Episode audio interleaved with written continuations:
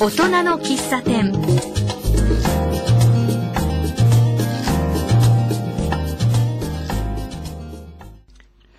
えーこんにちは。今日の大人の喫茶店のマスターは私、桜井が務めます。えー今年は本当に梅雨が長かったですね。え1ヶ月ぐらいで日照時間がなんか3、4時間しかなかったっていうぐらいの、えーお天気で、えー記録的でした。えーさて、今日のお客様ご紹介しましょう。えー今日のお客様実は、えー全くこの方の知識が、仕事の知識僕はないんです。うんだからどんな質問をしたり聞いたりするか、本当に自分が怖いぐらい、えーご紹介しましょう。えー田無のお隣、花子金からのお客様、えー陶芸作家で陶芸教室の先生、関和子さんです。こんにちは、関和子です。今日はよろしくお願いいたします。はいよろしくお願いします。えーもう早速、えーっと、いろいろプロフィールを知りたいんだけど、えーっと、関さん、まずご出身、どこ？えー秋田生まれの東京育ちです。秋田美人。うーん、父の転勤先だったので、うんえー故郷ではないので、ちょっと違うかしら。うんそれからもう東京なので、もう東京ですね。あ、ほとんど東京。東京どの辺にいたの、同じところ小平の花子がね、っていうか鈴木町ですね。え、何？ずっと？もうずーっとです。はあ。小学校から中学校から高校から？もしかして大学？そう、全部小平市内でまとめました。えー大学ってどこ行った？えー、むさびですね。えー行ったの？はあ。さすが陶芸家。いやいやいや。ああ。むさびって何ですか？3年間陶芸をやってました。もう陶芸その時からやってたんだ。そうです。ああ。で、ずーっとひたすら陶芸。3年間は陶芸を、ま、みっちりやってたんですけど、うんまあ、卒業するにあたって、うんまあ、就職っていう問題が出て、うん。その頃まだ21にで若かったんであ若かったね。うん、陶芸の要するに陶芸を出た後行く先っていうのは、うん。窯元かうん。窯元の見習いですねそれから作家さんのアシスタントあと焼き物教室の助手、うん。あとなんだ陶器メーカーのデザイナー、まあ、そういう感じなんですけど、うんまだ21にだったんで、うんそういうなんか土にまみれた生活はしたくないなと。何それ。陶芸を選んどいて、ほんで陶芸やりたくねえってか。いやいやいやいやなんかおしゃれなこう生活をしたいなと思っちゃったんですね。でまあファッションが好きだったので、はいはい。でハンドバッグのメーカーその当時結構若い人に受けてたホワイっていうところにデザイナーで入りました。じゃあ陶芸に縁切っちゃった？はい、で、ずーっとそれをうん、5年間5年やったの？はい5年やって計算上は26子だわな。そうですね。それからどうしたそれから辞めて1年ぐらいまあ車の免許を取ったりして、うん。で次はえーっとペンションってその頃すごく人気があったんですはい。ね。。ペンション？はい。不動産屋になったの？い、やいやいやペンションって宿泊施設、うんでそこの設計施工の会社で、うん。内装とかインテリアとかあと食器とか家具のコーディネートをしました。うん。でそれから今度、えー展示会とかウィンドウとかをデザインする会社に入りました、ああ、それはちょっとなんとなく内装と共通点がああそうるですね感じするね。うんうん。それはお得意さんというのはどこだった？結構まあ名前言っていいのかあの銀座金松とか、あ、すげえじゃん。はい、あとやったんだ。てんえー展示会だと大手の家電メーカーとか。それフリーじゃなくて会社に入ってその時はずっとやってたんだ会社で。うん俺なんかさ、あの、陶芸の方にちょっと話戻るんだけどさ、さっきも言ったけどさ、全く知識がないのね。はいで、俺が陶芸で何自分の中で、歴史の中で記憶あるかなと思ったらさ、あの、映画でゴーストって昔あって大ヒットしたのが、なんかデミムーアが出たやつで、で、恋人がこ殺されるっていう。うんでその時にろくろ回してるデミムーアがすごいかっこよかったなっていう記憶と、あと俺が陶芸の方で記憶があるって言ったら、あの、真っ白な陶磁器がっていう大ヒット曲。それぐらいしかないんだけどさ、あの、陶芸って、あの、ろくろ回すのを陶芸っていうの？その道具の一つでしかないから、あー電気のろくろを使うかうん。手でやるろうん。手ろくろか、もしくは型でやったりいろんな技法があるんでで電動ろくろが陶芸っていうくくりではないかな。で、えーあの先ほどのご質問のデミームーア問題ですけど、うんあれは陶芸やってる人たちの間ではありえないと。どこが？だから、あの後ろから、ん確か覆いかぶさってるようなイメージなんですけど違ったかしら？ああ、あったあったあった。うん。後ろからのね、うん一緒にお恋人がね、手が4本で出てやってた。やってたでしょ？ものすごいロマンチックでいいシーンだったけど。うん、はいそれはありえ ありえねえのか。要するに陶芸教室なんかで うん教える場合、ん対面なんです。陶芸、陶芸ってさ、有田焼とかさ、信楽焼とかさ、そういうのだけ俺わかるのよ。あれ、何が違うの？名前を知ってるってことで、うん作風を知ってはいない？みイメージできます？有田焼、と？これが有田焼っていうのはわかんなわい。からない。うん。そうするとなかなか説明が難しいんですけど、うん有田焼とか九谷焼とか清水焼とか、うん。それ白物って磁器って言われてる土で作ってる。あ、ちょっとごめん。磁器っていうのは、えっ、と透明感があってこう叩くとチンチンって音がする焼き物時期磁器陶、陶磁器の、磁器ね。陶、陶磁器っていうのは、陶器と磁器を合わせたものを陶磁器っていうの？うん多分。で、今言ってんのは、陶器じゃなくて磁器のことを言ってんの？うん。有田はね、うん。あさっき有田とかもう一個な、笠間じゃないどこだったっ信楽とかさ、えーあったじゃん。あります、うん。だから、えー笠間焼きとか、うん。それが、それが。それは陶器陶器って土物っていうやつなんですね。うん土物、うん。うん。だから叩くとちょっと鈍い音がする。あ、ボコボコね。ボコボコっていうかちょっと鈍いあーわ音かるわかる。でどっちかいうと茶色い。あ、土イメーね。ジが、茶色い土だから？そうだね、うん。それでなんか仕上がりもなんかざっくりした感じ、うん。それを土物を、うん、陶器。うん。で時期はその対比して白っぽいもの。白っぽいの？土が白いんでだからせ瀬戸物はあれなんだよ、じゃあ。白いじゃん。瀬戸瀬戸は時期の産地なんです白いんです時期の中に瀬戸物があるの？だからひっくるめて多分瀬戸物って言ってるんだと思うのね、あそこ位置が立ったりするんで、うん。あ、そう。んあまり頭抱えないでね、俺の質問でね。だから結構これを説明するのもなかなか難しいんですけど、うんまあ日本は結構全国に焼き物産地があるんで北から北海道までね、あ、今急に北から。北海道じゃないあ北から南まで北から南な。北から北海道だったら一箇所だな。分かった。あのね、今急に思い出俺ね、昔10年ぐらい店やってた時に、益子焼きで全部固めたことあるの。はいはいなんか分厚い肉厚の。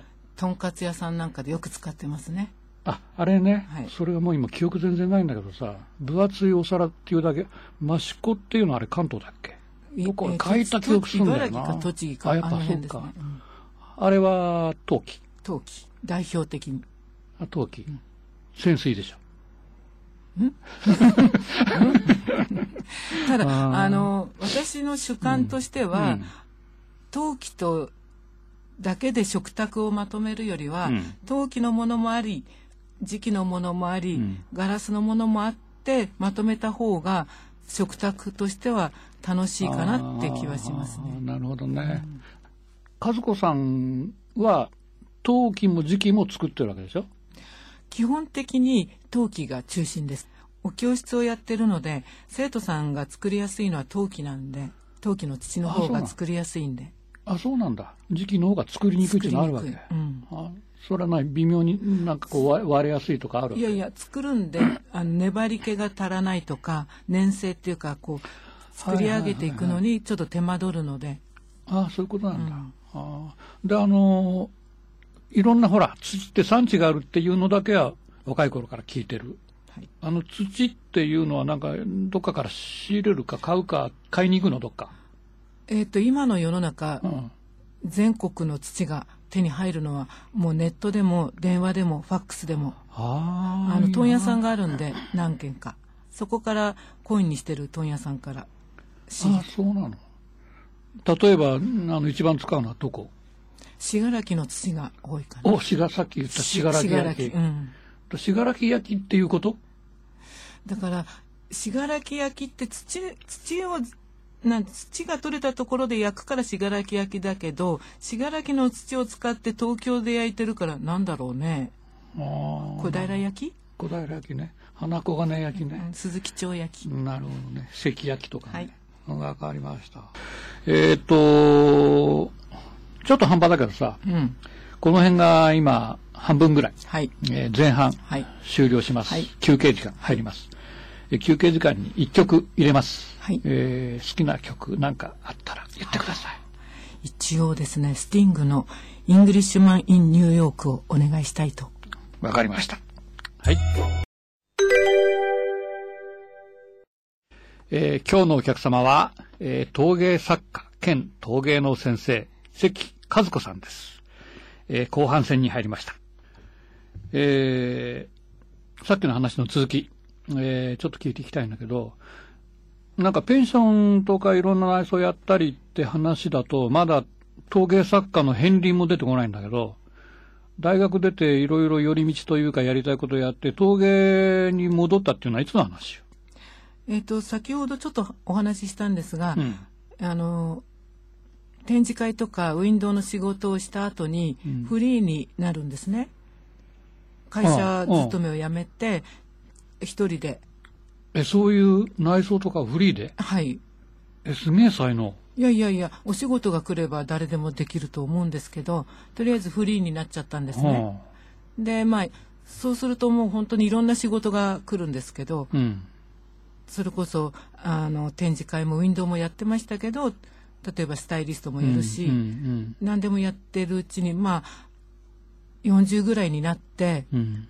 結構、時間もできたし、うんなんかちょっと他のことをやりたいなと思った時に、あ、陶芸をまたやろうかなって思ったんですね。仕事をしながら。に20、20年前に戻りたくなったってこと、いやいや、うーんと、なんて、まあ趣味ったらおかしいんですけど、うん絵でも何でもよかったんですけど、まあ陶芸をや、やりたいなって再び。その時はそれを仕事にするわけではなく、本職をしながら、うん。土曜日かな、うん陶芸教室に。うちには窯も、ろくろも何もなかったんで、陶芸教室に行ったんです。あ、またそこから生徒から始めたわけだ。ある意味。ある意味。うん。だけどその陶芸教室が、うん。まあ友達が助手やってたりしたんでそこに行ったんですけど、うんむさびは電動ろくろしか教えないんですね。電動ろくろっていわゆるさっきのデミミュアさんがやってた。はいはいはだけどそこは手びねりって言って机の上に回転台を置いてやる手びねりっていう技法を教えてくれたんです。い。手びねりっていうのは手でこねて作るっていうことでしょ？そうそうん。でうん、あの電気を使わないで。うん。で、そしたらそれが自分の性にものすごく合ってた。うん。で、そっちの方が全然楽しいなって思って、うんで、まあそこで10年ぐらい、いや、10年、7、8年かうんやってて、うんで、その間に個展も実はやっちゃったんですね。仕事もしながら個展もやるって結構大変だったんですけど。で、自分の窯はないから、その陶芸教室の窯とか、友人の窯を借りて、うん。こ古典の作品を作って、うん古典をやったのが1回目。それがいつ頃の話だよ。と、年はいつ頃の話になる多分40の後半ぐらいだったかしらね。あ、でもバブルの頃って30年前だろ？今いくつだよ？67。あ、六そう。変わんねえんだ。ええ？そこから30引いたら37だから、まあ、じゃあ40ぐらいじゃないねまあ年齢はまあ、辺。まあちょっと置いといて、まあとにかく結構、あの、知り合いがどっさり来て、どっさり売れました。あ、はいあ売れたの？はい。見せるだけじゃなくて。あ、う売りました。へえ。たくさん売れました。そう、その辺から始めたわけ？その後から、あの、2年とか1年半おきぐらいに、毎年やるよ、毎回やるようになって、で、自分のとこにアトリエみたいのがあるわけ？で、陶芸教室でうんその作品を作ると結構お金がかかっちゃうんですね。当然。で、なんかそんだったら自分で窯を買っちゃった方がいいなと思って窯を買って、自宅にう。ん。で、材料も全部仕入れて、うん。で、うちでやるように。やったわけ。はい。なんかおかまって高そうん、まあ、ピンキリなのう。で。俺なんかお金の話しかしてないけど。ピンキリですね。大きさ、要するに大きさによって全然値段が違うので。例えばカラーテレビぐらい、カラーテレビっていうのも昔のカラーテレビ、箱型の、の。あれぐらいで30万ぐらいからあるんじゃないですか。もっと安いのもあるのかなだ。ってあれだったらお皿1枚入れたら終わりぐらいじゃん。まあ、大きな壺1個ぐらいですかね。でも、大きな壺1個入れば、ちっちゃな湯飲みだったら10個ぐらい入ああ、るかな。そうかそうか、なるほど、なるほど。ああ。で、自分のとこで始めたわけ。はい。あ、そう。そっからじゃあ自宅で本格的に始めたの？でもそんなに、あの、なんですか、時間はあるので、陶芸教室と、その頃はまだあ仕事、や、ややりながら。その頃の仕事が、あの、飲食の仕事で、あ、そうなんだ。あの、イタリアンレストランとか和食のお店のうん。コーディネート、お花生けたり、食器選んだり、内装やったりしてた。あだから全国結構出張が多かったですね。あの、陶器を作ってるわけでしょ？で、陶器っていうのは俺のイメージだといろんなお皿とか、それから、あれ、コーヒーカップは時期か？じゃいやいや、陶器でもコーヒーカップありあ。ます。あるよね。なんかぐにゃぐにゃ縁が分厚いのとか。家族さんが作ってんのっていうか、得意技っていうのは、あるいは得意なパターンとか、得意な種類っていうのは何かあんの？一応目指してるものとして、うんあの、ちょっと、なんですか、映像がないと分かりにくいかもしれないんですけれども、あ今の気分、世の中の今の気分に合った器を作りたいんです。だから、伝統的なものとか、そういうオブジェとかじゃなくって、今のみんなが使いたいなっていう気持ちそのれに合わせ。合わせたものを作っていきたいな。本当、その昔の伝統的なものの踏襲するっていうよりも、全くオリジナルを作るってことだ。そう、あの、人と同じものは作りたくないし。ああへそは曲がってそうだね。でもね、確かにね、負けず嫌いというか。いやいや、いやいや。うんなるほど。とそれ具体的に言える？あの、形の問題なのか、色の問題なのか。形もあるし、うん色もあるし、うん。だから、時期ではないんですね、今。うんうんで、陶器なんですけれども、うん陶器陶器してなくって、うん。うん、モダン、モダン陶器っていうのかな？かっこいいね。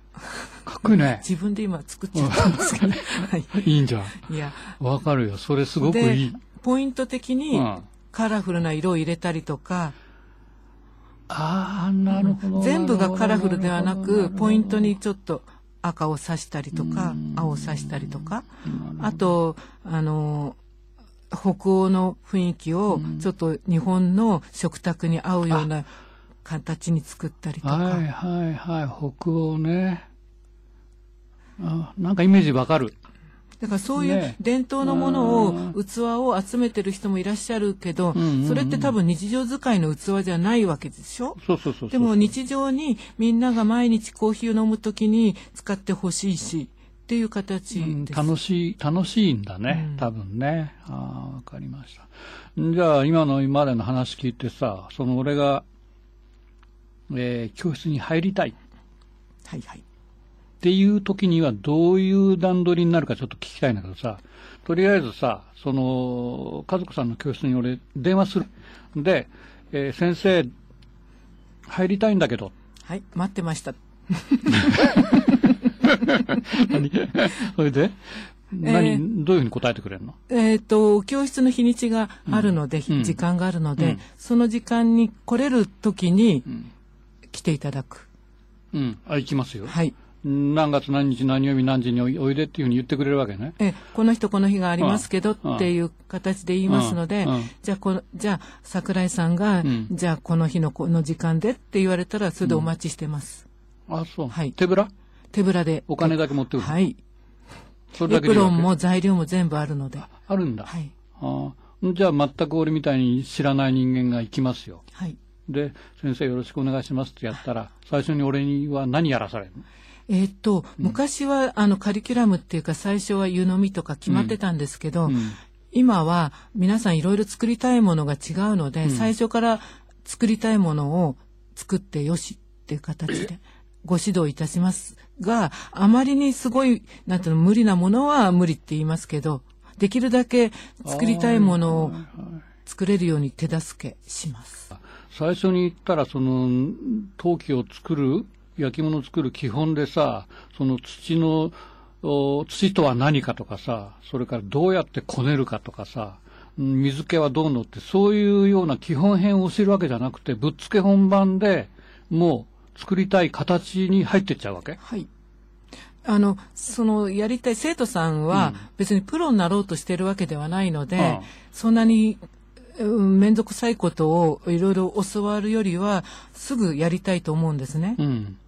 形にしたいと思うんで。うんもちろんもちろんだからもう、すぐに形に入ってる、えーそれはでも生徒喜ぶよね。そうですね。ね。どこの学校もそういうわけでもないの？そういう、なんか結構2ヶ月ぐらい決まってるものがあったりしますね。最初湯飲み、ね最次お皿、次なんとかって。うんいや、そういうイメージだった。うんあ違うんだ。私もそれで習っやりましたけうど、んそれはでも生徒は嬉しいわ。最初行って見ず知らず右左上下左右わかんないのにすぐ作らすなんていうのは感動だよ。へえ。あの、焼き物ってさ、それですぐ作れるもんじゃないっていうのはわかるよ。だって、こね、こう、こねて形作って、例えばコーヒーカップ作って、取っ手を作って、で、一個出来上がるじゃん。で、それってまだ、ある意味、こう、変な言い方だけど、粘土じゃん。うんある意味。だからあの乾いてないの？まず作るにもいろんな方法があるんですね。うんだから初心者の人に向く方法をまあ一応教えるんですけど、うんでまあある程度の形に仕上げます、その時間内に。でとってもどうにかつけました。うん。でそしたらまだ粘土なんでうん。柔らかいんですね。うん。それを乾燥させてとりあえず硬くするんです。っていうことは、その日には絶対に完成しねえよな。そうです。もう結構長い工程を踏むんですけれども、で乾燥させたら、うん今度それを素焼きっていうものを、うん。えー、と800度の温度で焼くんですね。お釜に入れて800度で焼く。はい。でそれ焼き上がると、うん。イメージとしては、うんえっ、と植木鉢うん。植木鉢の状態あれが素焼きっていうものですね。はあはあ。あの茶色いやつね。軽いザラザラのね。あれが素焼きなの。はい。で、素焼きにするとカチンカチンになるよね。一応硬いですけど、ん脆いまだちょっと落としたらすぐに割れちゃう素焼きは。あ、素焼きはそうなんだ。だまだ先にいろいろあるわけ。で、素焼きでできたよって言うと、その日に、最初に形作った日に行って、えー帰ってきて、えで、素焼きが上がったよっていう日にもう一回行くじゃん。そうですね。ね。で、今度はそれに、俺は何させられるの？それでまあいろいろそれまた次の工程もいろいろあるんですけど、うんまあ例えば、そこに絵を描いたりとかえ、もう描けんの？絵も描ける。素焼きのザラザラに絵描けんの？あの素焼きなんで吸水性があるんで、うん絵は描きやすいです。水を吸ってくれるんです。色も吸っちゃうね。色はだ残る大丈夫。残るの、心配しなくていいか。それは、ど素人が何言ってるか知んないけど。本当で、絵を絵でもまあいろいろうなん仕上げ方法があるんですけど、まあ描いたとします、それから今度上薬っていうのをかけるんです。で上薬にはまたいろんな種類があって緑色やら青やらいろんな透明油とかいろいろあるんですね。だから絵を描いた場合は基本的に透明な釉薬っていうんですけど上薬をかけた方が下の絵がこう出てくる。うん。そこに濃い色の例えば瑠璃色みたいなのをかけちゃうと下の絵は出てこないので、だからそのいろんなこうなんていうんですか絡みがあるんでいろんな方法があるから本当に倍数じゃないですけど。うん。釉薬っていうのは、木工だとニスと同じって考えていいの？うん。それとは違うの？まあ仕上げ剤って言えば仕上げ剤なんですけど、それを上薬をかけるって言うんですけど、かけた後今度1300 1250度で本焼きっていうのをするんです。あ、もう一回焼くわけ。はい。そうするとそれが溶けて、ガラス質のようになって、水が漏らないように。あ、そっか、焼くと、あの、材木ででしつこいけど、ニスみたいにカチンカチンになるんだ。そう、そうすると素焼きした器よりは、まあ、落とせば割れますけど、素焼きよりは割れにくくなる。あ、そうなの？それで完成。出来上がり。はい。ただ、1.5割ぐらい縮みますから、あの、作った時より。それを頭に置いて、えー最初に作る。ええあ、そうなの？はいだから、結構小さい湯飲みを作るとおちょこになっちゃったり、あ極端な話ねあ、。そうなの。だから割と気持ち大きめに作ってちょうどいい。えーいろいろお話ありがとう。こちらこそ。面白かった。本当に、うん。全然未経験なんだけど、なんか興味出てきたあ。やった感じ？はい。じゃあ最後にね、はい。えーコマーシャル、ありがとうございます。俺がしてあげる。ありがとうございます。えーっとね、関和子、陶芸教室。やる日がね、えー第2、第4、金、土、日。えー時間は、えー10時からと2時からと5時からで、入会金は3000円。会費は3000円。えーあとは和子さん。えーなんか催しあるんだって？はい。それ自分で言って。はい、ありがとうございます。えーっと、10月、まだ先なんですが、10月18日から23日まで、えーうちの陶芸教室の生徒さんたちによる作陶展が西荻のギャラリー角っこであります。皆さん、お時間ありましたらぜひお立ち寄りください。はい、お立ち寄りください。えー、10月なんでみんな忘れちゃうと思うから、また10月前になったら、僕、なんかいろんな SNS で宣伝します。ありがとうございます。はい、今日はどうもありがとうございました。ありがとうございました。